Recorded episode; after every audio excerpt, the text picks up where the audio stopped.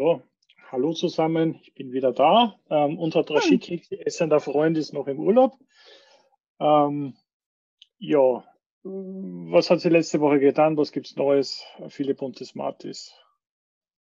Philipp und des Martis, genau. Also, äh, gibt nicht viel Neues. Letzte Woche haben wir ja die, äh, die Statistiken von unserem Podcast mal angeschaut, was ja ganz interessant war. Und sind dann übergegangen zu einer Diskussion zum Thema Docker Hub Rate Limiting. Ähm, diese Woche, du hast, glaube ich, ein paar Sachen reingeschrieben, Michael. Äh, GitLab Runner Cache Support für Azure 13, in 13.4. Ja, wir waren auch das, aktiv. war, das war nicht ich. Okay. Das war ich. Achso. Ah, das warst du, Niklas. Okay, äh, ja, passt. Fun Fact, weil ich ähm, heute Morgen ähm, für einen Befreund einfach mal nachgucken musste. Und ich habe gesagt, ach, Caching können wir schnell einrichten, geht auch auf Azure. Und merkt dann so, nee, ist nicht. Also, dann war halt die Option, wir warten jetzt noch eine Woche. Oder ähm, wir richten einfach Minio ein erstmal, damit sie erstmal überhaupt Caching testen können für mehrere Runner. Mhm. Und ähm, dann kann man überlegen, ob man das Gateway mit S3 nutzt oder halt, ähm, nee, äh, mit Azure brauchst du ja dann auch nicht mehr nutzen ab nächste Woche. Was? Nächste Woche wahrscheinlich das Release. Ne? Wenn ich mich nicht vertue. Ja, nächste Woche Dienstag. 22, ja. Mhm, Genau. Ja. Und ab da ist das dann halt behoben, das Problem. Das heißt, ähm, dann kann man endlich direkt auch ähm, den Azure Blob Storage dafür nutzen. Hm. Genau. Da habe ich das nochmal Ah. noch mal reingelegt, weil ich gedacht habe, vielleicht ist es für jemanden interessant, der es auch su sucht oder so. Ich von ausgegangen, dass das supported wird, weil ich meine, ich glaube auf gitlab.com, also fürs Omnibus, ich glaube, da geht es sogar schon. Ich habe es nur in, einer, in einem anderen Ticket gelesen. Also der Abu Bakr hat das irgendwo verlinkt. Ähm, ich habe eh schon noch nie verwendet. Also wunderschön, dass geht. Ähm, ich hoffe, vielleicht wenn der Nico dann wieder da ist, dass uns der da noch ein paar äh, Insights. Insights geben kann. Okay. Beziehungsweise generell, vielleicht schauen wir sie Azure einfach einmal an und der Nico darf was herzeigen. Mhm. Genau, ja. Finde ich gut. Date, wenn er aus dem Urlaub kommt, damit auch arbeitet. Wenn er sich das Recording anschaut, dann äh, hat er Spaß. Genau, und wir waren noch ein bisschen umtriebig bei dem, bei dem gitlab.com Issue bezüglich eben dem äh, Docker Hub Rate Limiting Geschichtchen, weil da sind noch einige Fragen hier offen oder offen geblieben. Nach wie vor, ja, wobei jetzt finde ich das Ticket wieder nicht mehr. Mhm. Ja, Ich suche mal, ob ich das finde und versuche das zu lenken. Genau, Ist das ja, in der, in der vorigen Agenda drinnen? unmöglich. Was ist da reingetan haben, ich wir alle da ist verlinkt. Genau, ja. Muss das sein? Ich kann auch Schau gerade. Schirmer streamen. Shit. Ja, das war, glaube ich, die Nummer, ja. Das ist das, ja. 1113. Ja, genau, das ist das, ja. warte, ich streamen. Hm, Genau, es ist das gute Ding, ja. Das gute Stück.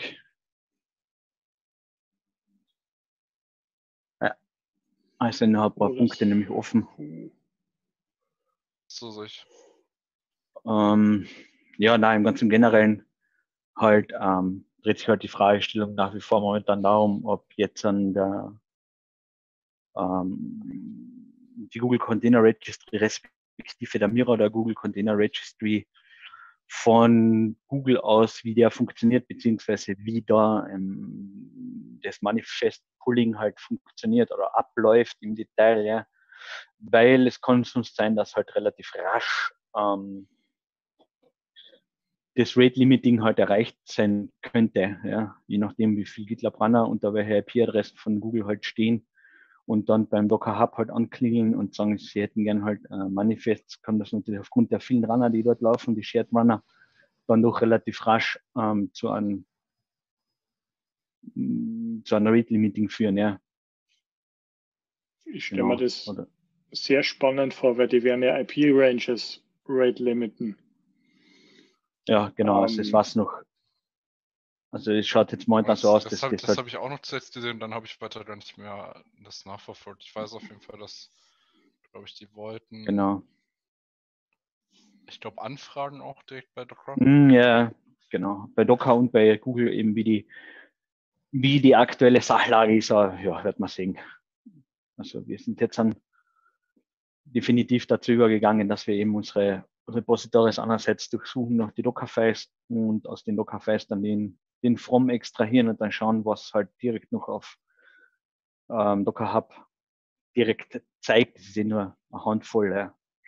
Und die dann halt direkt übernehmen, die, die Images, damit wir rechtzeitig dann eine Lösung oder beziehungsweise eben vorgebaut haben, um nicht das Rate Limiting zu kommen, ja, weil wir haben viele Pipeline Runs und viele Bildläufe, ja. Und da könnte sonst das blöderweise dann auch zuschlagen. Wenn ich das aber richtig lese, dann musst du eingeloggt sein, dann trifft dich das Limit nicht, oder? Doch, dann ist es nur doppelt so. Doch, ja. Genau, ja. Dann sind es 200 Puls. Also. Ähm, Und dort- es gibt aber Und dort, der Und dort weiß dann noch- Punkt ist für Open Source Projekte kann man es glaube ich aushebeln lassen. Ähm, genau, ja. das haben, das hatten sie mal irgendwo geschrieben. Ähm. Wobei die Info ist, glaube ich, mittlerweile wieder verschollen irgendwo. Ähm, die steht so, glaube ich, nicht mehr auf dem Dokument, was wir letztes Mal eben diskutiert haben, dann drauf. Das heißt, das ist nicht wirklich nachvollziehbar, was ja in dem, ähm, was ja in dem Thread da im Endeffekt dann auch diskutiert wird, ja. Ähm, wer sich wo und wie und warum whitelisten kann oder soll, ja. Oder überhaupt. Ja. Ach, da hatte ich nochmal genau eine Frage zu, weil das, dieses UI, das kenne ich gar nicht. Ja, das UI, das, was ich da reingezeichnet habe, das gibt's ja noch gar nicht. Ah! Das ist, ja, das ist ja quasi nur ein Vorschlag, ja. Also im Endeffekt, dass man halt eine Möglichkeit schafft, eine generelle Möglichkeit oder eine Möglichkeit oder mm, eine Option schaffen könnte, ja, wie halt ähm, es möglich wäre, in einer ähm, Container Registry von GitLab einen ein Image Pool von einer anderen, von einer anderen Instanz eben zu ziehen, ja. Weil momentan ist das ja, wir haben es jetzt schon im Prinzip auch so umgesetzt, dass wir Pipeline gebaut haben, ja, ähm, oder Projekt gemacht haben, wo die Kollegen dann die Möglichkeit haben, ähm, Imagepfade, also URLs von Images im Endeffekt in einer Textdatei zu hinterlegen, die dann einfach stündlich dann gepult wird, ja. Hm. In unser Ja, eigenes würde mal Skript ja. schreiben. ja, genau, Also, also anderes, ja. ja, im Endeffekt, vielleicht, ich weiß nicht, es gibt sicher schon, dass man Das auf schon, Registry das ist- von links nach rechts mirrorn kann äh, und das wird man den Leuten einfach an die Hand Genau. geben müssen und sagen, gut, hier viel Spaß, äh, GitLab, GitLab eigene Registry und dann hast du halt deine Basis-Images, die du brauchst. Ich muss gestehen, ich weiß nicht, was, da, Mhm. was die Standardfirma oder das Standard Environment für Images braucht. Ähm, aber wahrscheinlich sind es fünf bis zehn, weil recht viele Unterschiede so, sollte das der eigentlich eh nicht machen.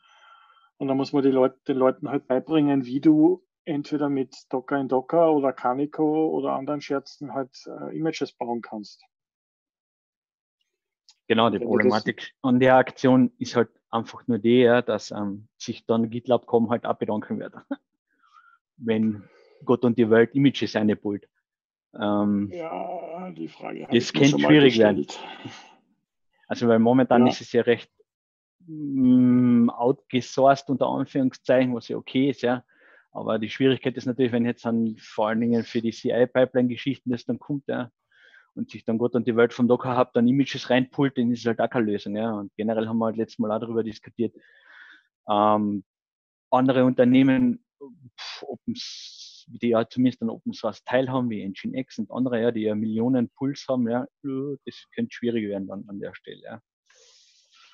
Ähm, Ja, Ähm, spannend. Ja, also es gibt einmal, ich kenne einmal Scopeo, äh, was das machen kann, ähm, von Red Mhm. Hat, was halt dafür da ist, um halt Images von der einen Registry in die andere zu schieben. Ähm, genau, ja. ich kenne aber noch so ein anderes, ich finde, ich suche das mal jetzt gleich nebenbei raus, ähm, den Namen. Nascopio ist ja bekannt, ja. Genau. Ja. Kannte ich nicht. Also für mich ist manches schon neu.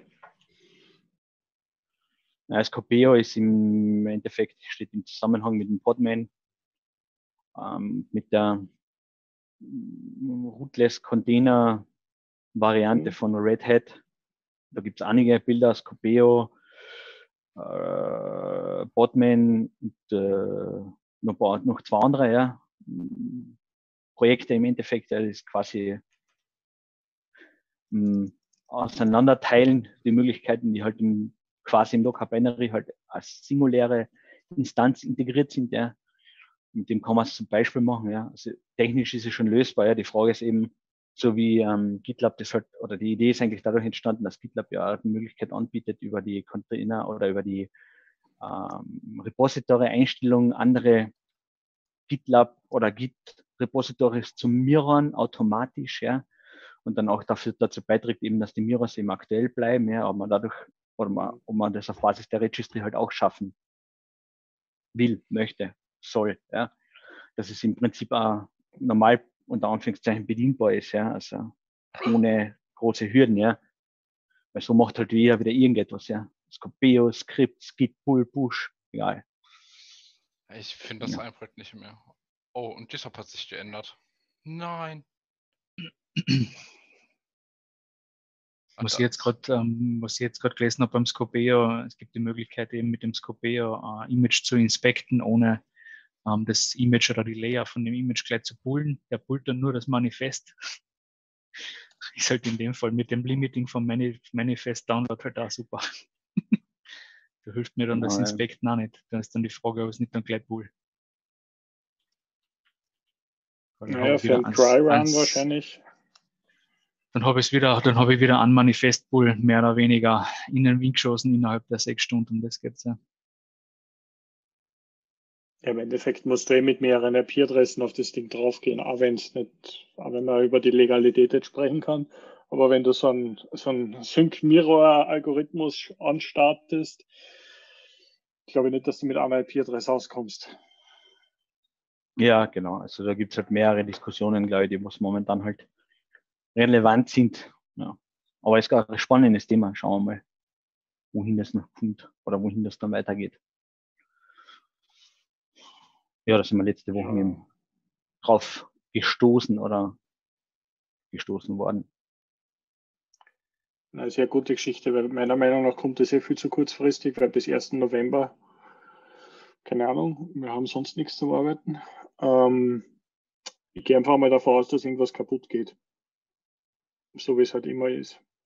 Ähm, und dann schauen wir halt einmal, wie das Rate Limiting tatsächlich implementiert ist. Weil das, was die da anbieten, der, der Docker Hub an sich, der ist nicht Open Source, da kannst du nicht reinschauen. Also, Ja, sie nutzen ja intern nutzen ja die ähm, Distribution, ne? Also das ist halt nur geclustert. Ähm, aber sie nutzen halt auch die Distribution für den äh, Storage. Mhm. Naja, wenn das dann auf gitlab.com alles mir rausgreift, irgendwann das Storage Limit, dann kannst du gar nichts mehr machen. Also im Endeffekt ist es, naja, eigenes GitLab hochziehen, eigene Registry hochziehen und 5 Petabyte hinten dran knallen, so in der Richtung. Wenn du wirklich 1000 Images brauchst. Aber das möchte natürlich niemand bezahlen. Ja, genau. Und die momentan gibt's ja die, oder was sich ja auch getan hat in den letzten 10 bis 14 Tagen, war ja das GitHub im Endeffekt jetzt auch Registry anbietet. Ja. Ähm, das heißt, einige Projekte werden sich natürlich auch dort bedienen, anzunehmenderweise. Wobei ich da jetzt noch immer nicht weiß, wie da jetzt die Regelung ist. Es hat schon mal der, es hat einmal, das hat mir irrsinnig verwirrt, das Announcement. Es hat ein Package Registry schon mal gegeben. Also irgendwie vor anderthalb Jahren, zwei Jahren ist das ja mit reingekommen. Ja, und genau. jetzt ist es, jetzt ist es hinter ein neuer kurzer Endpoint, der ein bisschen mehr kann und du musst das aber manuell migrieren, weil es, glaube ich, keinen Klick-Button dafür gibt oder so irgendwie. Ähm, aber ja, wenn dann, wenn es dann auch ein Storage Limit gibt oder Container Registry Limit oder sowas, dann, dann wirst du nicht drum herum kommen. Entweder wirfst du halt Münzen ein oder du baust du selber was. Genau, ja.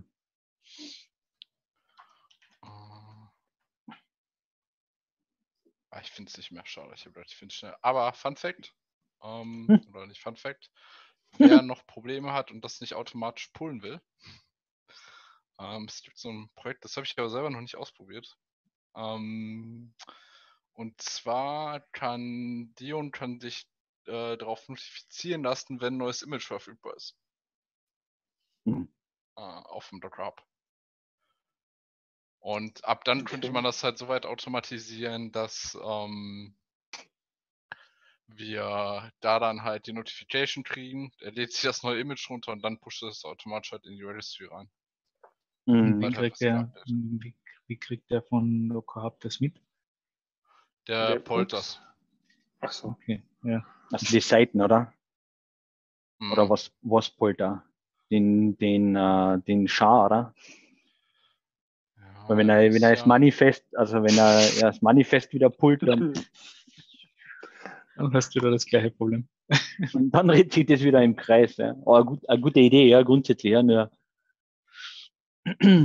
Also mir wäre nicht bekannt, dass es ein RSS-Feed oder irgendwas von Images gibt, wobei, puh, das war nicht, Das war mal ich eine nie geschaut.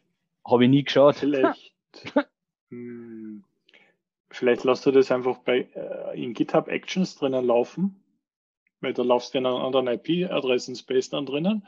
Dann schaust du nach, was sich getan hat und dann pushst du das. Mhm, Genau, ja. Also alle Systeme irgendwie ja. ausnutzen, die es nur gibt. Ja. Mein Service-Idee immer noch predicted, dass es irgendwie einen Lambda-Service geben wird, der automatisch Docker-Pulls machen kann, die dann in verschiedene Registries einfach reinpullt und dann automatisch schlau genug ist und rausfindet, welche IP-Adressen gerade nicht geblockt sind. Puh. Hm.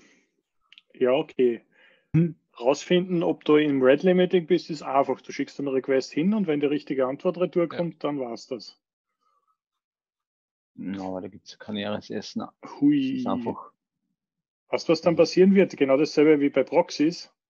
Du wirst keine offenen Proxys oder keine offenen Ressourcen mehr finden. Ja. Oder später, ja. Hm, Ja, also die Webseiten ist so wie sie ist, da gibt es ja kein RSS-Feeding oder irgendetwas. Also entweder man passt die Seiten, ja, pfui, ja, HTML-Passing, Ja, Regex Ähm, kennt man, ne, kennt man alles aus Nagios-Zeiten. genau, boah, grausam, ja. Hm. Ähm, oder sonst dann kann das Ding fast nur ein Manifest-Pool machen, um rauszufinden, ob es was Frisches gibt, ja. Haben die, die, die- Docker-Registry hat doch irgendeinen HTTP-Endpunkt, oder? Das ist doch irgendwas, was bei der GitLab-Registry nicht geht. Ähm, wo du das, wo du das ra rausfetchen könntest. Es wäre natürlich die interessante Frage, ob das Red Limiting auf, auf URL-Endpunkte geht. Ähm, Hm. Oder ob das einfach global per Request ist. Also wenn du halt quasi nur fragst, bist du da oder bist du nicht da per HTTP, dass du dann sofort in das Ding reinfällst.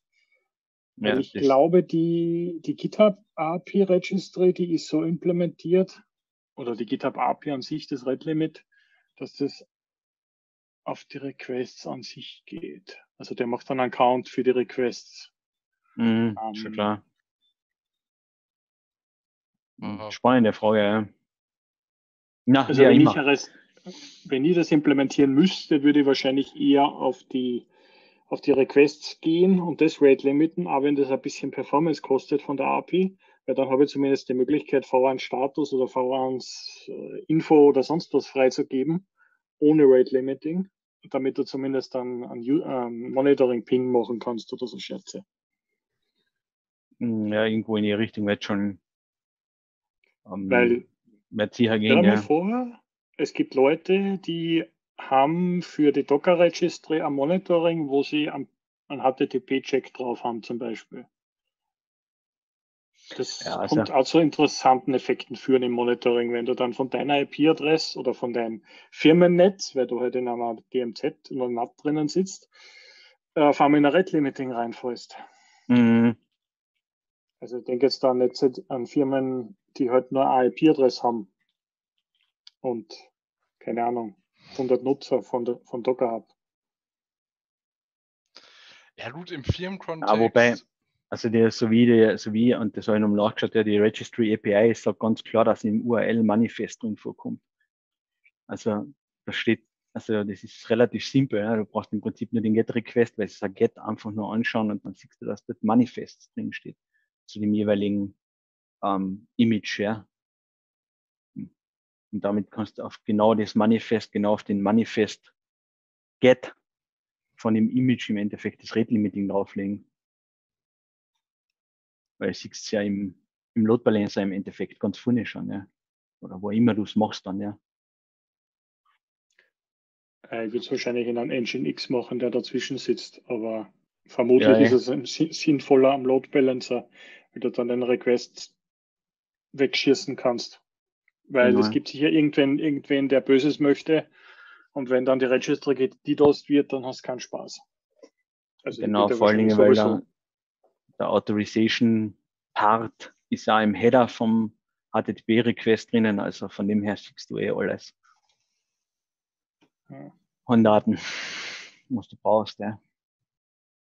Und der, und der gibt dann too many requests zurück. Alles klar.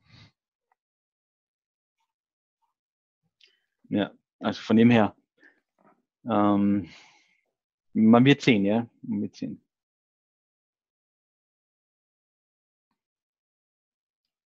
Ja. So, wo ist es? Ja, da. ja, das war der Teil, ja. Hm. Sehr interessant. Ich, ich gehe mal davon aus, dass uns das noch länger begleiten wird. Ich glaube, ja. Aber ich, schon mal als Vorwarnung, das habe ich ja letzte Woche auch schon gesagt, das gleiche Thema wird zeitgleich damit aufprallen mit Helm. Mhm. Weil ähm, die Helm-Charts, also alles, was unter ähm, auf dem GitHub-Repo Helm Stable liegt, oder das wird ja auch aufgetrennt. Das wird auch ab 1. November oder Ende November wird das auch ähm, wird man da keine Updates mehr kriegen. Und komplett abgeschaltet. Ähm, das heißt, man musste sowas nutzen wie den Helm Hub, also hub.helm.sh, um seine Helmcharts zu beziehen oder irgendeinen der zehn anderen, die es momentan auf dem Markt halt gibt. Schon. Hm. Das klingt nach Doppelspaß. Ist, hat irgendwer einen Call von euch in der Zeit? Helm. ich fange halt früh noch an, deshalb werden meine ersten Tätigkeiten sein, all diese Probleme zu gucken, ob es diese Probleme geben wird oder ich hoffe einfach nicht. Na, weil ich eigentlich immer dafür darauf geachtet habe, dass wir keine Images von extern beziehen, weil das einfach immer eklig wird. Mm, ja, klar. Alles schon einfach hatte. Also selbst dann ist halt der Docker-Hub nicht down, aber dann ist S3 down und du musst irgendwas neues Deployment gerade machen, ja, dann hast du halt auch im Internet, wenn du kein produzierst. Also Mirror ja. nutzt die ganze Chose nicht, weil Mirror ist einfach, das sind zu viele Daten dafür. Da reicht ein einfacher Proxy-Cache. Hm. Hm. Und dann kann man es so ordentlich direkt machen, weil dann cached man auch die ganzen ähm, Distributionspakete noch zwischen. Damit man noch schnellere Bildzeiten wieder kriegt. Ja, also wie gesagt, wenn du die externen Images oder die, ähm, die Public Images dann eh verwendest, um eigene Builds zu bauen, dann hast du meistens das, was läuft ja eh im ja. Portfolio quasi ja sowieso in der eigenen Registry. Das ist ja nicht das Problem, ja, schwierig wird es nur, wenn du was Neues brauchst unter Umständen, ja. Oder eben eine abgedatete Version, ja. Dann wird es halt mm, tricky, ja. Das Problem, was wir letztes Mal diskutiert haben, ist ja, dass zum Beispiel ja viele, die was halt Images anbieten, zum Beispiel eben für Google Cloud Hausnummer oder AWS, ist ja wurscht, ähm, dann mittlerweile halt ihre eigene Registry verwenden. Ja, also das teilweise steht ja schon bei Docker Hub ähm, Repositories dann drauf, dass sie deprecated sind. Ja. Das heißt, du kriegst ja sowieso nicht mehr die aktuellste Version. Dann fängt, so wie wir letztes Mal dann aufgehört haben, ja, zu diskutieren, dann wieder die Problematik an. Ja. Gleich wie du zuerst gesagt hast, bei Helm gibt es halt auch schon, keine Ahnung, fünf verschiedene Varianten, um, um an Helmcharts zu kommen. Ja. Ich habe wirklich nicht, nicht gewusst, dass es den Helm Hub gibt. Ähm, ja, gibt es auch schon eine Zeit. Aber ja, es ist schön, dass da die Deprecation Timeline dabei steht. Ähm, es, ist, es passiert einfach zu viel. Ähm, wo läuft denn der Helm hu. Äh, der läuft selber bei, ähm, der wird von der CNCF oder so gehostet oder von dem Projekt dahinter. Mhm, genau. Mhm. Und ich hatte das mal für ähm, QuestDB mal angetriggert. Ähm, die hatten da irgendwas gemacht. Ich glaube, man muss einen Pull-Request noch stellen, damit sein äh, Artefakt da gelistet wird. Weil in dem Sinne, was der Helm-Hub nur macht, oder all diese Artefakte Restores, die sind eigentlich Mhm. nur ein, ein Link auf dein ähm, Chart Repository. Mhm. Repository. Ja, Korrekt. mehr ist das eigentlich nicht. Und die Charts kannst du ja ganz einfach auf einer statischen Webseite halt hosten. Mhm. Also mit GitLab Pages oder mit ähm, GitHub Pages. Das geht ja alles. Stimmt, ja.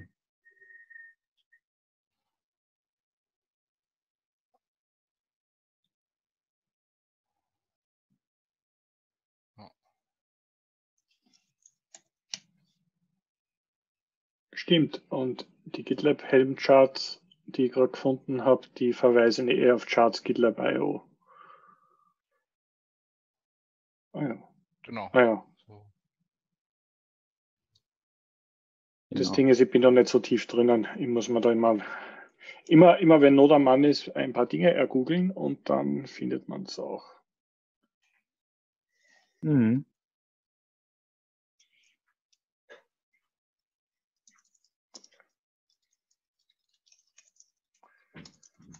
Gut, was geht sonst noch kaputt im November? Gute Frage. Hoffentlich nicht allzu Ähm, viel mehr. Ich habe noch schöne, was Schönes für euch, das habe ich gerade vorhin verlinkt in die Bookmarks. Ähm, wir haben angefangen zum Schreiben von einer äh, CICD Pipeline Efficiency Dokumentation. Ähm, das ist in die Bookmarks jetzt drin, das ist heute gemerged worden. Das ist so, wie sagt man so, so, so Teamwork-Geschichte aus ähm, unseren Diskussionen, wie man das verbessern kann, wie man da effizienter sein kann, weil das CI-Minutes haben sie jetzt auch geändert letztens ähm, auf gitlab.com. Und ich habe einen Webcast zu dem ganzen Thema rund um Monitoring und Effizienz gehabt.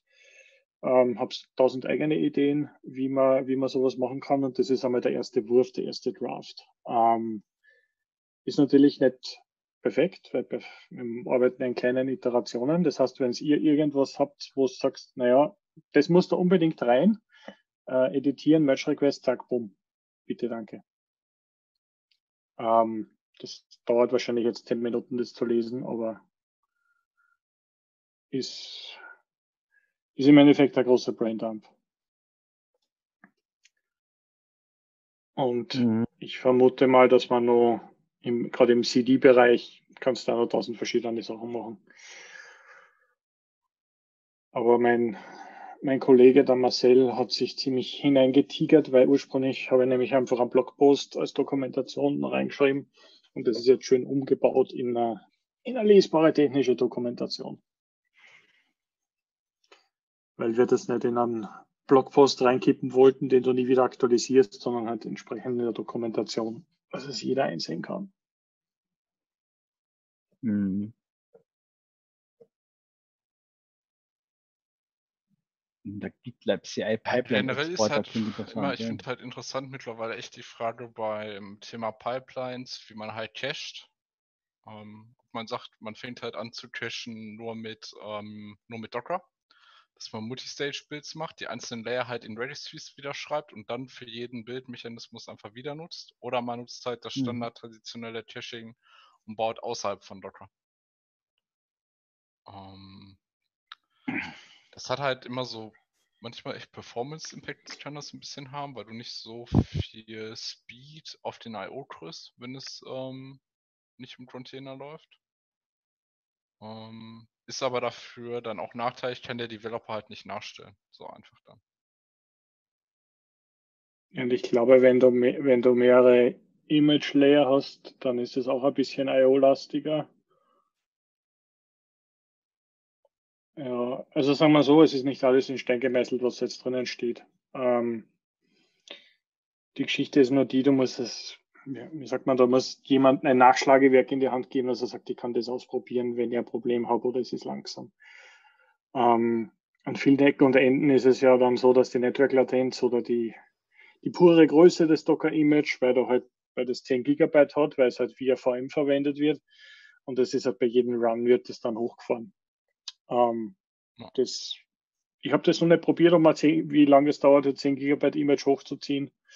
Ähm, aber es ist halt einfach so, dass da sehr viele Komponenten mit reinspielen. Und wenn du dann nicht weißt, wie du es überwachen kannst, weil es irgendwo in der Cloud läuft, ist es natürlich nur schwieriger zu troubleshooten. Ja, das, also ein 10 GB Image ist noch nicht mal so schlimm eigentlich. Die Gesamtgröße. Es kommt darauf an, in welchem Layer das 10 GB steht. Sind die 10 GB gesplittet, kann man immerhin noch parallel pushen, die Chunks einzeln und dann ist es auch halb so wild. Gut, den Netzwerk-Traffic hast du halt eh auf der Karte am Ende des Tages. Ähm, aber kann halt dich davor bewahren, dass du halt wieder alles hochladen musst. Das ist ja das typische Docker-Problem, was man eigentlich immer hat. Und dazu gab es mal auch auf dem GitLab Unfiltered ähm, Channel ein cooles Video, wie die Jungs, ich glaube, Dive benutzt haben. Dive ist ein Tool zum Inspekten von ähm, GitLab-Images. Auch von den einzelnen Layern sogar, wo man dann gucken kann, was man optimiert mhm. und was nicht. Ja, vor allem siehst du dort mit Dive, mit, mit Dive siehst du halt die Änderung von Mm, im Endeffekt von einem Layer zum anderen danach, ja. ja. Aber grundsätzlich ist es natürlich so, dass man das ähm, mm, die Pipeline Efficiency also natürlich unterschiedliche oder wenn du eine Pipeline halt baust, dann kann ja durchaus sein, dass du eine Pipeline machst für unterschiedliche Anwendungszwecke. Das ähm, Container und Docker ist das eine, ja, aber es gibt ja durchaus auch andere Dinge noch, ja. Weil gerade in der Pipeline Efficiency, über das, was wir da jetzt diskutieren, über die, quasi über die Docker Images und so weiter, da gibt es natürlich auch ein paar Best Practices, oder Good Practices, ja. Ähm, wie man Dockerfiles, mm, was, ein was der Unterschied zwischen einem Run und einem Copy ist in einem Dockerfile, ja. Das kann klarerweise an der falschen Stelle dann ziemlich wehtun, ja. Von den Layers und von den ähm, parallelen Pushs und so weiter. Aber ich glaube, das ist ja nicht alles, ja, weil Pipelines werden für viele verschiedene Dinge eingesetzt. Ja. Also meiner, meiner Erfahrung nach ist das, das also ich habe es auch nicht gewusst früher, ähm, du fängst halt mit irgendwas an, was halt schon da ist, machst du Copy-Paste aus einer Internetanleitung und dann hast du da Docker-Image, hast aber im Endeffekt keine Ahnung, wie du es halt Best Practice machen solltest. Ähm, und ich habe mich früher mal gewundert, warum zum Beispiel die CentOS Images das, das User Share Doc Verzeichnis leer lassen, obwohl du das Paket installierst. Und wenn dann irgendein Paket dorthin seine SQL-Files ablegt, die du zum Installieren brauchst, ist das natürlich keine, keine Spitzenidee, weil das halt immer weg ist, ähm, mhm. wenn du nachträglich was installierst. Und du kannst jetzt darum gehen, indem du dir halt ein eigenes Image baust und dann dieses Node-Doc abschaltest mit YAM Options, aber das wüsste eigentlich nicht. Und, ich, und, so kommt man dann halt iterativ hin und sagt, naja, was, was könnte ich denn den Leuten halt einfach mit an die Hand geben und sagen, das, das ist jetzt eine kleine Geschichte, da kann man drüber nachdenken. Mhm. Ich glaube, wenn du ein, ein wirklich optimiertes Docker-Image bauen willst, dann kannst du zehn Seiten Doku dazu schreiben. Weil du halt. halt aber ja. Halt, also diese ja, Docker-Images, also es gibt so ein paar Standardsachen. Die Frage ist Aber ja, alles was, Performance. Genau, ja, genau. Und die Frage ist ja, was du optimieren musst. Ja. Also die Bandbreite, den Storage, die Zeit. Gibt es ja unterschiedliche Möglichkeiten dann, ja, weil ähm, kannst dir ja natürlich auch in Pipelines zum Beispiel auch aushelfen und so weiter, ja. Mit Caching etc. pp, ja, weil wenn du mehrere Runner hast und so weiter, also nur als Beispiel, ja, ähm, Terraform States und ähm, mehrere Stages beziehungsweise mehrere Jobs ohne Cache sind auch fies. ähm, das kann auch ganz schön übel ausgehen dann, ja. Ähm, also brauchst du sowieso wieder an irgendeiner Stelle einen Cache. Die fragst um welchen Cache, ja. Was ist schneller, lokale Festplatten vom, vom GitLab Runner oder der S3 Bucket? Oder irgendeine gemountete SSD. Oder eine Festshare von der Cloud. Ist, boah. Also ich glaube, so wie das Dokument jetzt momentan ist, so wie ich gerade drüber gescrollt habe, dass es allgemeine eben Ideen sind, das ist schon keine schlechte Idee. Ja? Ich glaube, in der 10. Version oder der 20. Version werden wir viele andere Best Practices noch finden. Ähm, ich glaube, also ich bin jetzt auch nicht der Weisheit letzter Schluss. Das sind Ideen von mir, das sind Ideen, die ich aufgeschnappt habe bei anderen. Ähm, und wir haben halt mal versucht, einen, einen Draft zu bauen. Ähm, mhm. Die Geschichte ist die, du musst irgendwo mal auffangen. Und das ist jetzt quasi, sagen wir, die, die Alpha-Version von dem Ding. Und wenn ihr nur Ideen habt, deswegen habe ich es eigentlich ja verlinkt, ähm, weil ihr wisst, dass mhm. ihr mehr, ihr kommt nur mehr aus der Praxis als ich. Dann sagen sie, naja, wo, wo habe ich denn schon mal eingebissen? Ähm, die Geschichte mit Testdokument und Lernen ganz am Schluss, ähm, alles zu dokumentieren, kommt ja von, äh, von euch.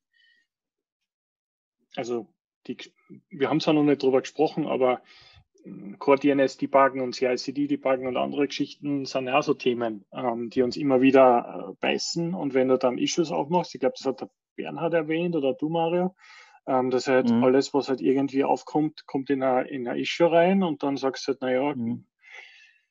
XYZ war zu dem Zeitpunkt kaputt. Ähm, und dann ist es dokumentiert und das Ticket machst du da halb Jahr später wieder auf und sagst, ach so, dasselbe Problem haben wir ja schon wieder. Ähm, und das sind, das sind so, glaube ich, auch die Kleinigkeiten, äh, die, sie, die, die man halt auch hören muss. Weil vom Server kommst du nicht drauf, dass du es dokumentierst. Oder sagst, jetzt schreibe ich es mal irgendwo hin, weil das konnte ich mal wieder brauchen. Mhm. Ähm, und die andere Geschichte ist Monitoring.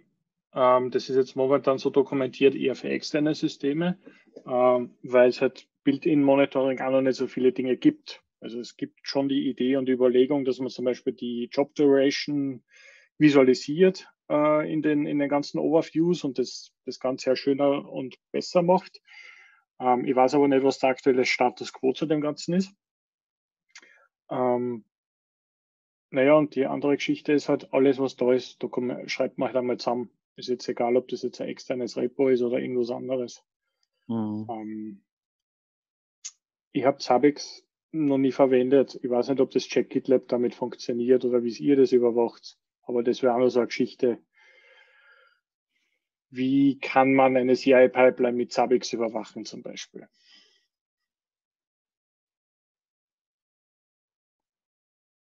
Ja, das ist eher die Frage. Ähm, ich sehe das immer, immer auf einen anderen Ansatz. Ja. Ähm, sollte sich das Toolset anschauen, was schon vielleicht vorhanden ist, ja. Ähm, und nicht unbedingt dann etwas umbiegen auf etwas, nur weil man etwas schon hat. Ja. Das war zu Beginn, wo wir mit Docker gestartet haben, ja, ähm, war natürlich auch die Frage, so, und wie kriegen wir jetzt unsere Container sinnvoll gemonitort? Ja. Ähm, da haben wir gesagt, okay, nehmen wir mal als erstes den einfachen Weg äh, und gehen wir mal mit äh, Prometheus, Grafana, C-Advisor und den üblichen Verdächtigen, ja, ähm, der sich nach wie vor bewährt hat, ja, weil du möchtest nicht wissen, wie das auf Zavix ausschaut. Ja. Das haben wir uns zwar mittlerweile auch ähm, angeschaut, ja, aber das ist weit weg von, von praktikabel und äh, verwendbar, ja, also aus meiner Sicht halt zumindest. Ja. Und deshalb ja. denke ich mal, immer muss man sich immer für die jeweilige Anforderung anschauen, was gibt es bereits an Tools, die an viel Arbeit abnehmen und ähm, klarerweise auch die Abwägung, will man sich ein neues Tool ähm, überhaupt äh, in seine Umgebung reinbringen. Ja. Das ist, muss man natürlich mit abwägen in dem ganzen Thema. Ja. ja. Das ist ein guter Punkt, weil dieselben Überlegungen habe ich mit Nagels und mit Singern den ganzen Konvolut auch schon gehabt wir sagen, nee, es gibt der Check Docker und es gibt der Check XY. Ähm, sorry, aber wie komme ich, wie komme ich effektiv zum Ziel? Muss ich mir da jetzt mehr oder weniger einen Rapper schreiben, der irgendwelche Docker-Images überprüft? Ähm, oder habe ich das halt als Prometheus schon da und habe es eh schon im Einsatz, weil ich halt irgendwelche anderen Container damit überwache oder habe da Kubernetes oder irgend, irgendwas in der Form schon rumliegen. Mhm. Weil meiner Erfahrung nach mhm. musst du die halt mit einem, mit einem Check-Plugin, was halt Exit 1, 2, 3 kann oder 0, äh, musst du die extrem verbiegen, äh, was du jetzt tatsächlich überwachen möchtest. Ähm, außer jetzt vielleicht Disk Usage und, und vielleicht I.O. und andere Geschichten. Ähm, aber im, am Ende des Tages sind es halt Metriken und du wirst einen zeitlichen Verlauf drüber sehen, vermutlich. Oder am Trend. Ja. Ich meine, der Punkt ist auch, in der Zwischenzeit hat sich ja einiges noch ergeben, was Zavix anbelangt. Ja. Schwimmen bei uns, weil wir halt mit Zavix viel, machen oder viel machen müssen, weil wir halt das in der Umgebung halt haben. Ja. Ähm, kommen auch immer wieder Webinar-Mails herein ja, und da werden halt Dinge präsentiert, wie, wie kriege ich jetzt ähm, Prometheus-Daten ins Zavix zum Beispiel. Ja. Und für die Visualisierung solcher Dinge auch. Ja. Also da gibt es da äh, da gibt's freie Webinare dazu, die kann man sich einfach anschauen, dauern meistens eine Stunde, ja, und ähm, kriegt man mal einen schnellen Crashkurs, wie das funktioniert. Ähm, ja, ich möchte ehrlich gesagt nicht wirklich mehr dazu sagen. Ja. Es, ja.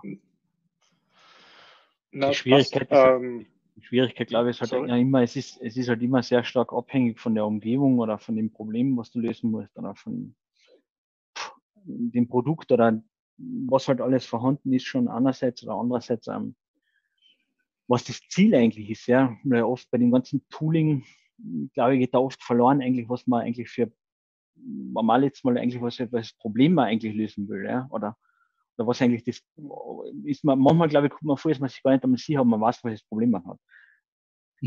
was man probiert zu lösen, ja. Also manchmal ist man schon unterwegs auf irgendeiner ähm, auf eine Abzweigung, ja, wo man dann schon bei der Lösungssuche ist, ja, wo man das Problem eigentlich ursprünglich noch gar nicht verstanden hat. Deswegen nochmal finde ich das Dokument jetzt ja, weil ähm, ich glaube, es gibt da viele, mm, eben so wie Pipeline Insight oder Analyze oder Bottlenecks und so weiter. Ich glaube, es gibt viele Ideen einfach für Menschen, die dann einfach vielleicht noch gar nicht sicher sind, wo überhaupt das Problem liegt, ja, oder welches Problem überhaupt vorliegt, ja, weil ähm, das ist so vielschichtig mittlerweile, ja, so wie die, ja, so wie im Endeffekt die CNCF-Landscape, ja. Äh, wo liegt überhaupt das Problem, ja? Oder welches Problem schauen wir uns da überhaupt gerade erst an? Ja, ja, man, das, das haben wir eh vor, vor ein paar, vor ein paar ja. Eric One Contribute ähm, Runden schon einmal ähm, durchüberlegt. Im Endeffekt, die Frage ist immer beim Monitoring, was will ich alles monitoren? Ja? Meistens komme ich erst drauf, was ich monitoren will, wenn ich ein Problem habe. Ja. Dann ist es halt meistens zu spät. Ja. Und deshalb gibt es halt umgekehrt den Ansatz, okay, ich versuche mal so viele Daten wie möglich wieder reinzukriegen. Man muss natürlich wieder mit der Datenmenge kämpfen. Ähm, ja, man muss irgendwie einen richtigen Mittelweg einmal fürs Erste finden. Ja. Und man wird immer wieder auf Probleme stoßen, wo man wo man das Problem dann hat, die Daten noch nicht zur Verfügung hat, mit dem man sich das Problem näher analysieren kann, aber man muss halt wieder daraus lernen und das entsprechend erweitern das Toolset erweitern, keine Ahnung, alle möglichen Dinge halt sich anschauen. Ja. Und vor allen Dingen, es muss sich ja dann, äh, und damit sind wir wieder eigentlich aus meiner Sicht beim Kern, es muss sich ja jemand anschauen, ja. Also ja. am Ende des Tages muss ja irgendein Value daraus generiert werden, ja? so wie das eben mit dem Pipeline-Exporter, dem, wo du einen Screenshot eingetan hast, Michael, glaube ich, von dir ist der DNS CI Monitoring Webcast. Dürfte von dir sein, ja. Der Inhalt, der, ja. Äh, genau, ja, das ist eine super Sache. Das, das Dashboard schaut bei uns sicher heftig aus, mit 100.000 Jobs pro Monat. Puh, nur, wenn es kein Stakeholder dafür gibt, der was irgendwas draus macht, dann ist es im Prinzip die nächste Datenmüllhalde. Hm. Wenn nicht irgendwas drauf, drauf, drauf, draus abgeleitet wird aus den ganzen Dingen, ja, dann ist es im Endeffekt, stellt sich schon wieder das, das, die, das Tool an sich, also nicht das Tool nicht, aber die, der Wert nachher wieder in Frage, warum man es dann überhaupt betreibt, ja. Mhm, die Notwendigkeit. Es muss ja wieder abgedatet werden und gepatcht werden und und und und und und, ja. Das stellt sich dann ja wieder dann in Frage, ja. Es muss ja irgendein äh, ein Nutzen was abgeleitet werden, ja. Ja, die, das die ist eigentlich, stirbt. Ja. Genau, ja, und das ist ja im Prinzip genau der Punkt, wo nachher eben das Monitoring-Thema halt echt, wie soll ich sagen, schwierig wird dann einfach, ja. Weil du eigentlich wissen musst, was du wirklich brauchst, ja. Oder du nimmst halt einfach den Bausch und Bogen Seed, Weißer, Notexporter und Prometheus und Grafana und du hast es einfach, ja. Weil du keinen Aufwand hast damit. Faktisch. Im besten Fall. Ich glaube, du brauchst, ja, du brauchst was, wo du starten kannst. Und genau. das war der Grund, warum ich das verlinkt habe. Für mich ist aber das Prometheus und, und, und NodeXport dann nur ein Teil von dem ganzen Monitoring, weil ich halt überlegt habe, was was bedeutet CI Monitoring oder CI Pipeline Monitoring. Und ein paar Leute haben mich gefragt wegen Unit-Tests. Und dann habe ich gesagt, naja, eigentlich ist ein Unit-Test und ein Report, den ich da drinnen generiere, sowas kann ich auch überwachen. Kann im Prinzip aus jedem CI-Job irgendeine Metrik zurückliefern oder ein Report oder XML oder keine Ahnung, was halt rauskommt. Ähm, und sowas möchte ich ja auch überwachen, aber das ist dann so individuell, dass du genau. das eigentlich fast nicht beschreiben kannst. Deswegen ist es auch nur eigentlich rudimentär verlinkt in dem Dokument drinnen, dass du sagst, naja, wenn du dir einen Unit-Test gebaut hast, bitte nimm doch JUnit, ähm, parse das XML irgendwie wild und je nachdem, ob du dann Golang oder eine von den anderen 100 Programmiersprachen verwendest, ähm, und versuch das halt einzubauen, weil ja. Du als Entwickler oder beziehungsweise du wirst ja eigentlich du wirst ja gar nicht damit beschäftigen mit Monitoring, sondern du wirst eigentlich deine Tests schreiben und deine Coverage Reports kriegen und dann einen Hinweis, hoppala, Security passt nicht oder irgendwas anderes ist kaputt gegangen. Performance ist schlechter geworden im Commit. Ähm, aber da musst du dann mal hinkommen. Und ich habe jahrelang nicht gewusst, wie sowas geht. So, ja, dann bauen wir irgendwas und dann kriegen wir, ist es rot und dann lesen wir halt einen Shell-Output und ich verstehe nicht, wenn Stacktrace, hm, schaut lustig aus im Jenkins. Also der, der, die Java-Exceptions sind super schön zum Anschauen. Und dann hast du C++-Code, der Exceptions wirft und kennst dich eigentlich nicht aus. Und du brauchst immer jemanden, der dir in der Hand nimmt und sagt, so, bauen wir das einmal so.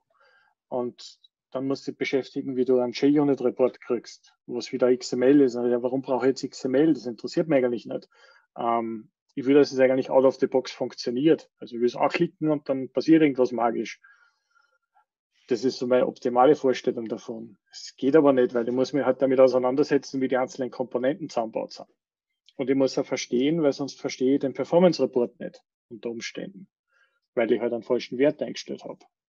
Und da kannst, kommst du halt vom Hundertste ins Tausendste. Und ähm, ich finde es halt mhm. halt immer wichtig, einmal so, so eine Basisdokumentation zu haben. Ich habe nur tausend Ideen zu dem ganzen Thema, wie man da reingehen kann und andere Geschichten. Ähm, aber da schauen wir einfach einmal, was die Zeit so bringt und wie es jetzt da die, nicht nur ihr, sondern auch alle anderen annehmen. Hm, du hast ja ein paar interessante Sachen gesagt. Ja. Ähm,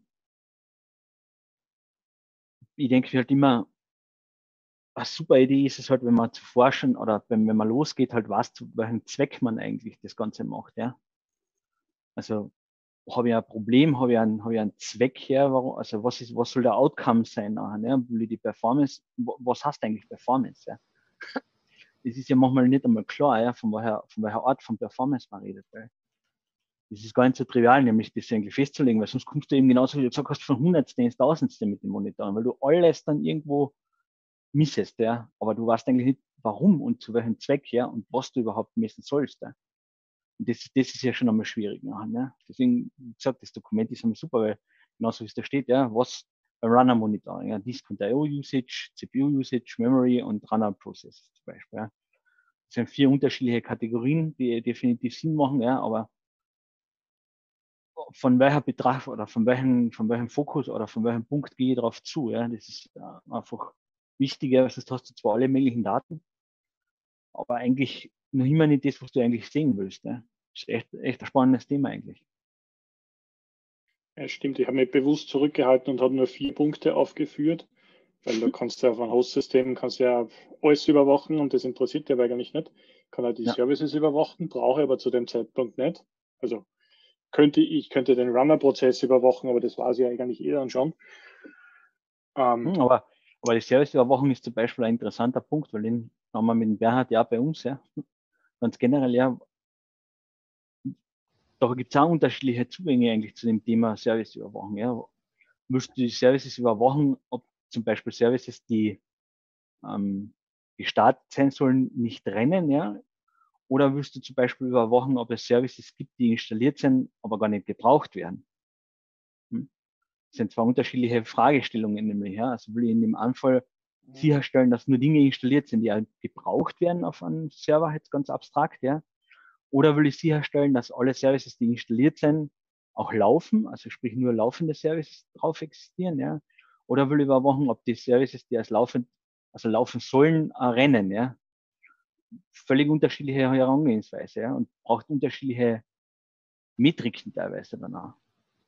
Ja. ja, also ich habe mein, wie ich die Sektion da geschrieben habe, habe ich überlegt, ob ich da jetzt 10 oder meine komplette Monitoring-Doku von früher da reintesten soll, wo ich halt NTP und, und alles, was man, was man halt irgendwie falsch machen kann.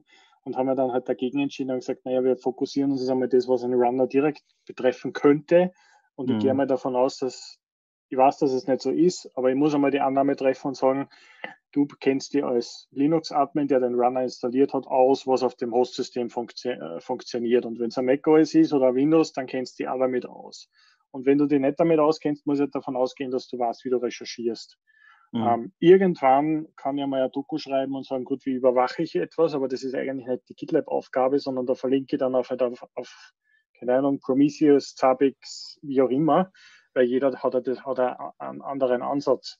Das ist genau. ähnlich wie wenn du VMware überwachst, kriegst halt die REST-API zur Verfügung, kannst alles abfragen, dann krepiert das Ding irgendwann, weil es zu viel ist. Oder, ähm, also du kannst ja die ESXi-Hosts auch direkt über die API abfragen. Oder du installierst einfach einen Agent auf dem Linux-Host und überwachst das halt so. Und da gibt es halt viele verschiedene Herangehensweisen. Und über Monitoring kann ich zehn Jahre reden. Also das das muss man wirklich so runterbrechen, dass man, mit, dass man auf den kleinsten gemeinsamen Nenner des Problems einmal anfängt und dann sagst so, jetzt habe ich mal die Basisüberwachung da drinnen, jetzt verstehe ich mal, warum das langsam ist und habe das vielleicht schon gelöst, weil ich den einen Job in eine andere mhm. Stage reingeschoben habe. Dann ist es halt irgendwie I.O. oder andere Geschichten. Ähm, kann ich mal anschauen, beziehungsweise muss ich eh jemanden anderen fragen, weil die VMs betreibe ich selber nicht. Und ja, mal schauen, ich habe noch ein paar Ideen. Jetzt ist es ja, so schön, das liegt, das liegt alles in einem, in einem Repository in Markdown, das heißt, das kann jeder frei editieren. Hm, als mhm. ich mich mal mit dem Thema auseinandergesetzt habe, als wir mit angefangen haben, sagen wir mal so, ich, da kam zeitweise zur gleichen Zeit halt auch ein Buch raus, was halt so den Titel Practical Monitoring heißt, wo halt einfach aus der Sicht des Autors halt auch nochmal so niedergeschrieben, was seine Best Practices einfach sind. Also in dem Sinne, wie man ein äh, Monitoring-System designt, was halt so On-Core-Rotation ist. Ähm, weil viele dieser Monitoring, wir reden halt hier nur über die Tools, wie man die Tools, also wir reden nur über die, technische, die technischen Eigenschaften des Tools, aber wir, die wenigsten Leute erklären halt den Use Case des Tools und ja. wann ist, oder welcher Use Case könnte für mich passen oder wie finde ich es raus, ob der Use Case zu mir passt? Und das ist ja, was ihr gerade halt eigentlich in dem Sinne so zusammengefasst halt auch nochmal gesagt habt, weil am Ende des Tages haben wir einfach sehr viele technische Spielereien, aber die wenigsten bringen halt den richtigen Business Value eigentlich. Am Ende des mhm. Tages, das ist halt so wie, wenn dann halt der, diese überspitzten Beispiele, wenn der ähm, Produktmanager dann kommt oder so, sagt, hey, und wir brauchen jetzt noch eine weitere 9 an der Serviceverfügbarkeit. Also wir gehen von zwei neuen auf die dritte 9 und dann muss man ihm halt mal einfach klar schildern, was das für Kosten einfach sind und was das halt für ein Value dann eigentlich bringt. Meistens bringt es das gar nicht und man schafft eh nicht. Also drei 9 sind halt auch hart, davon abgesehen, weil wenn man dann auf eine Cloud läuft und so, da kriegt man auch nicht diese ganzen Agreements eigentlich ab. Und wie willst du dann deinen Service besser machen, als was bei dir unten drunter liegt?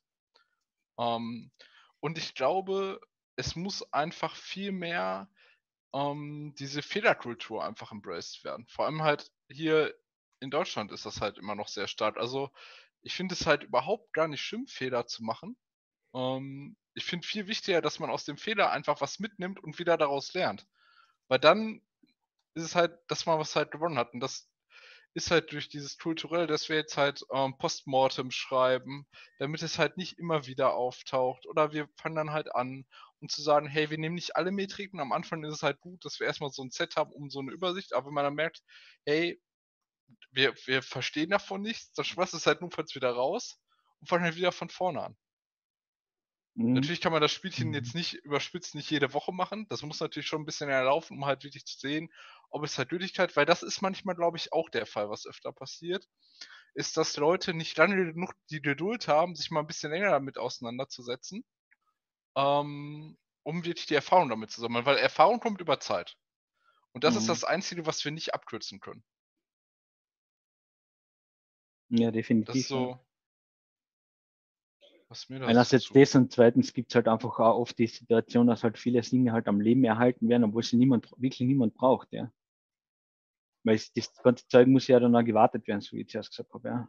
Also gerade ja. im Monitoring-Bereich ist es ja so, wenn wir es mit Bernhard anmachen, ist es ja total wichtig und interessant zu wissen, ob überhaupt alle Versionen auf den richtigen Ständen sind. Ja, das fängt ja schon an. Deswegen habe ich ja reingeschrieben, zum Beispiel das Ticket ja mit dem Update-Handling oder Update-Management. Ja, es ist ja nicht so, ja, weil wenn du heute anschaust, zum Beispiel, die Versionszyklen werden immer kürzer, ja.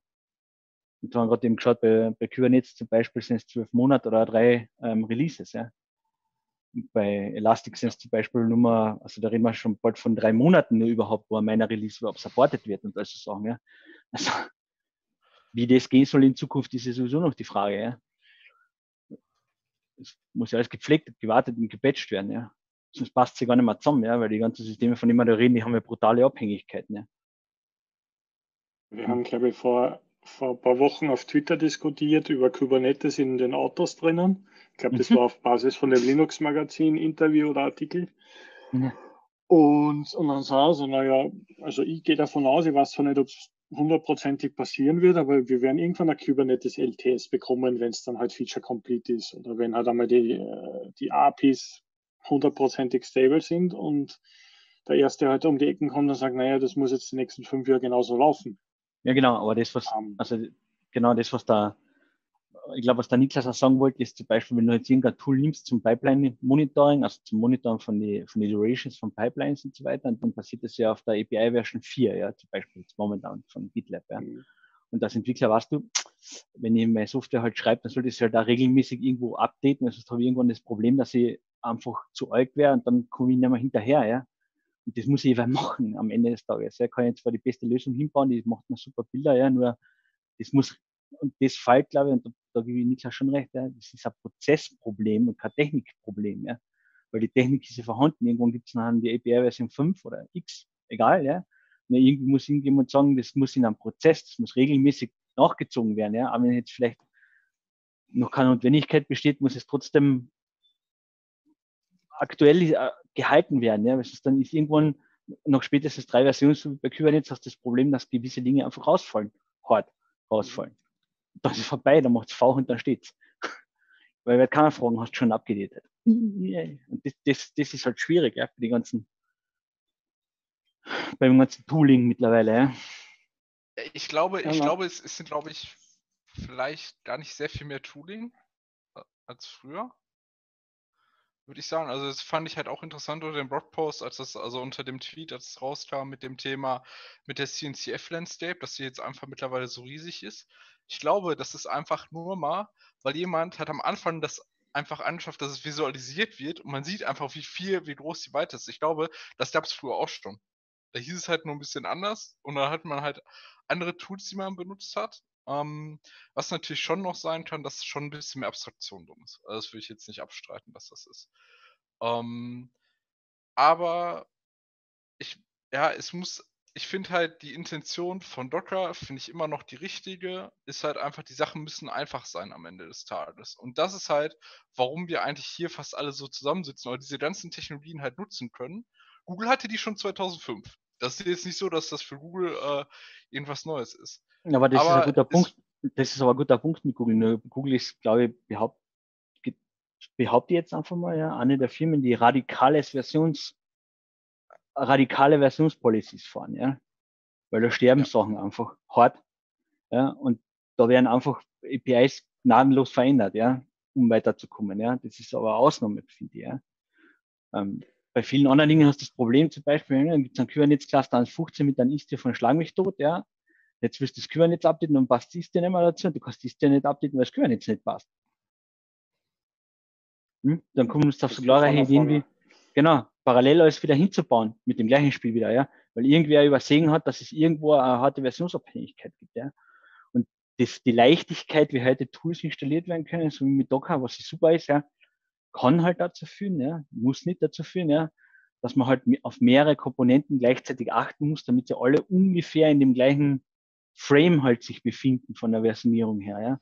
Und das ist bei vielen, glaube ich, gar nicht auf der Uhr, ja. Weil teilweise laufen Cluster ja mit, oder Softwareprodukte, die da graut sind, ja. Also, Ja, und ich glaube, da ist die ganz wichtige Kernaussage, die, die du einfach auch sagst, ist einfach, wir müssen einfach üben, die Dinger abzudaten und halt auch in dem Sinne öfter halt zu machen und am besten halt auch, ähm, ich habe halt auch zufälligerweise den neuen GitLab-Blogpost über, wie sie die Postgres geupdatet haben, weil da oh, auch halt drin ja. die gleiche Kernaussage drin ist, hey, automatisiert es einfach, damit ihr es einfach öfter üben könnt, als das, wenn ihr es von Hand macht. Weil wir haben einfach mittlerweile Ja. zu viele Teile, wir können die einfach alle nicht mehr von Hand managen. Ja, abgesehen davon, dass du Außer- von Hand nicht managen kannst, ja, hast du das nach wie vor oder mittlerweile oder vielleicht wieder, ja, die Problematik, dass sich halt ähm, viele Tools an den Schnittstellen halten, aber viele Tools in, oder viele Werkzeuge einfach ineinander greifen, ja. Und das muss halt alles halbwegs smooth miteinander funktionieren, ja. Und das ist halt nicht mal ganz so trivial teilweise halt, ja. Du musst wirklich darauf achten, dann wirklich auch dran zu bleiben beim Updaten, ja. Und das ist Arbeit. Allalong ist es trotzdem immer neben noch Arbeit, ja, weil irgendwer muss ja, dann sind wir wieder beim Punkt, der das Ergebnis von dem, von dem automatischen Update ja bewerten. Also, ob man, wenn es nicht geht, ist es leicht bewertet, ja. Es funktioniert dann eh nicht mehr, ja, auf die Horte, dann haben wir das Problem nicht. Also, dann ist der Fehler klar, ja. Nur nicht immer stellen sich, das wissen wir, glaube ich, alle, ja, die was ein bisschen mit Softwareentwicklung zu tun haben, äh, da ist es halt nicht null oder eins, ja, sondern irgendwie ziemlich analog, ja. Da gehen drei Viertel der Sachen nach wie vor perfekt, ja, nur halt ein Viertel irgendwie halt nicht ganz so mehr gleich, ja. Ja, und das Problem ist dann auch vielfach, du mehr kommst ja nicht sofort drauf, ja, sondern erst dann, keine Ahnung, einen Monat später, weil das wird nicht jeden Tag verwendet und so. Und was tust du nachher? Du machst dann höchstwahrscheinlich keinen Backstep mehr, nur weil ähm, du musst halt schauen, dass die andere Seite wieder, keine Ahnung, weiterkommt, wie immer, ja. Aber Baust dann Feature Flag ein wahrscheinlich. Mhm, genau.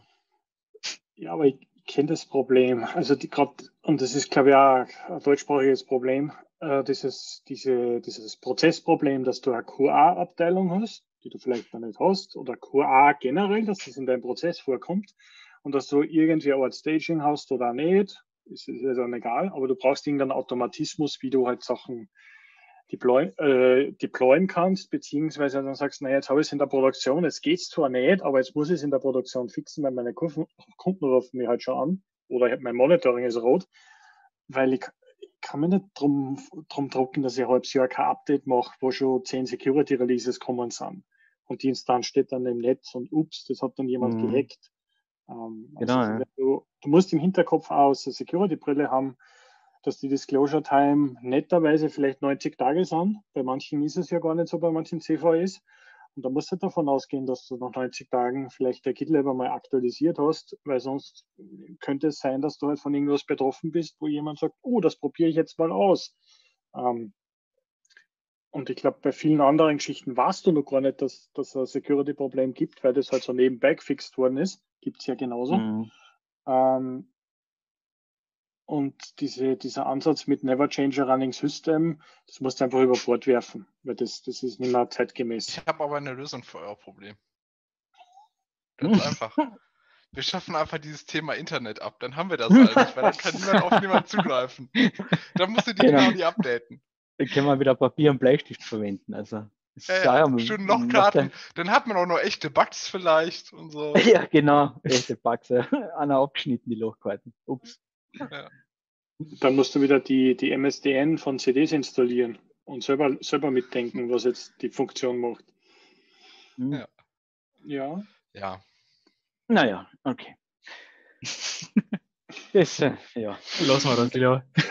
das ist, glaube ich, das, das perfekte Schlusswort für Ja. heute. ja. Wir, wir, scha- wir schaffen das Internet ab, weil dann geht es uns alle besser. genau.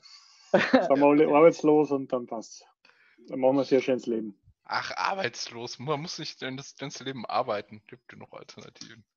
Genau. Stimmt, fragen wir einfach in Nico, ruft man an im Urlaub und fragen ihn, wie es Schau, nächstes. Mal, nächstes Mal, wenn er da ist, dann überfallen wir gleich als Intro nachher gleich mit der Frage. Wir schaffen das Internet ab, oder? Genau, und was machst du da mit der Azure Cloud? Wie, wie machst du das im Internet? Alles klar. Jetzt machen wir mal da eine Runde Stopp auf Wiedersehen. Thank you.